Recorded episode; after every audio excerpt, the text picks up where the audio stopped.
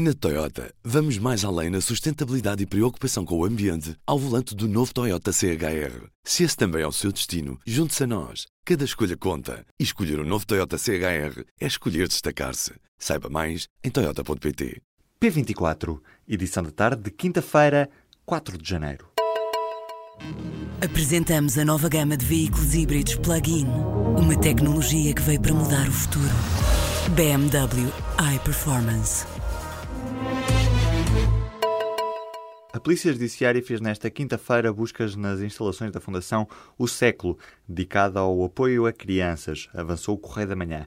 Estas buscas acontecem devido às suspeitas de peculato e abuso de poder por parte dos dirigentes que alegadamente usaram cartões de crédito da instituição para pagar despesas pessoais. Também são suspeitos de contratação abusiva de familiares para ocuparem cargos na Fundação.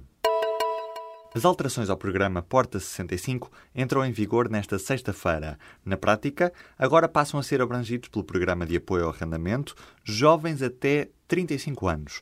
Também aumenta o período de comparticipação de renda de 36 para 60 meses. Para acomodar estas alterações, o Orçamento de Estado para 2018 contemplou um reforço de verbas em 3 milhões e meio de euros, elevando o montante previsto para 18 milhões de euros.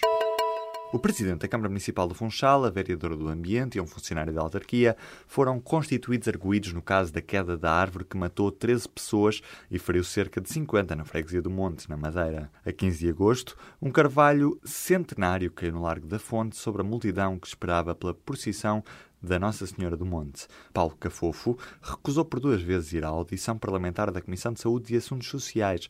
Na altura justificou dizendo que queria evitar qualquer perturbação do inquérito judicial. As medidas de apoio às vítimas dos incêndios de Pedrógão Grande vão ser estendidas aos municípios afetados pelos fogos de 15 e 16 de outubro. Esta medida foi aprovada no Conselho de Ministros desta quinta-feira. Em 2017, os incêndios florestais provocaram mais de 100 mortos, 66 dos quais em junho na zona de Pedrógão Grande e 45 em outubro na região centro.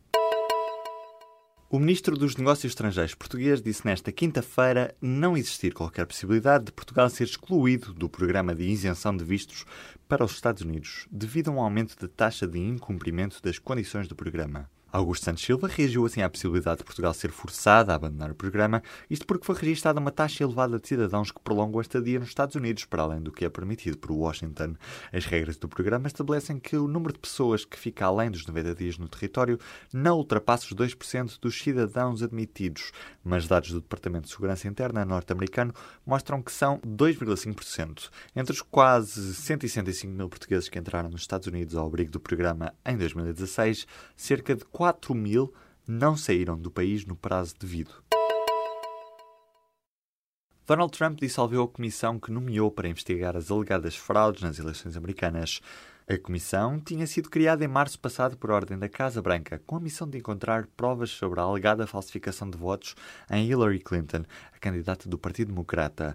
O presidente acusou alguns dos estados de não terem colaborado com a investigação, recusando fornecer dados. E sem provas de fraude, Trump insiste que o sistema de votação está viciado. O falhanço desta comissão foi celebrado por democratas e críticos de Donald Trump. O CDS-PP e o PAN vão propor alterações à lei do financiamento dos partidos, votada pelo Presidente da República, com o objetivo de repor a lei que está atualmente em vigor. Estes dois partidos querem dividir a lei em duas partes, deixando passar aquela que permite que a entidade de contas aplique sanções aos partidos, como era pedido pelo Tribunal de Contas, no resto, CDS e PAN querem manter a antiga lei. As alterações só podem ser discutidas quando for feito o agendamento da reapreciação do diploma após o veto de Marcelo Rebelo de Sousa, o que só acontece depois de 18 de fevereiro a pedido do PSD. O Governo aprovou nesta quinta-feira o diploma sobre a obrigatoriedade de venda das botijas de gás em todos os postos de combustível. Também está aprovada a troca de garrafas vazias de qualquer marca sem custos adicionais para os consumidores.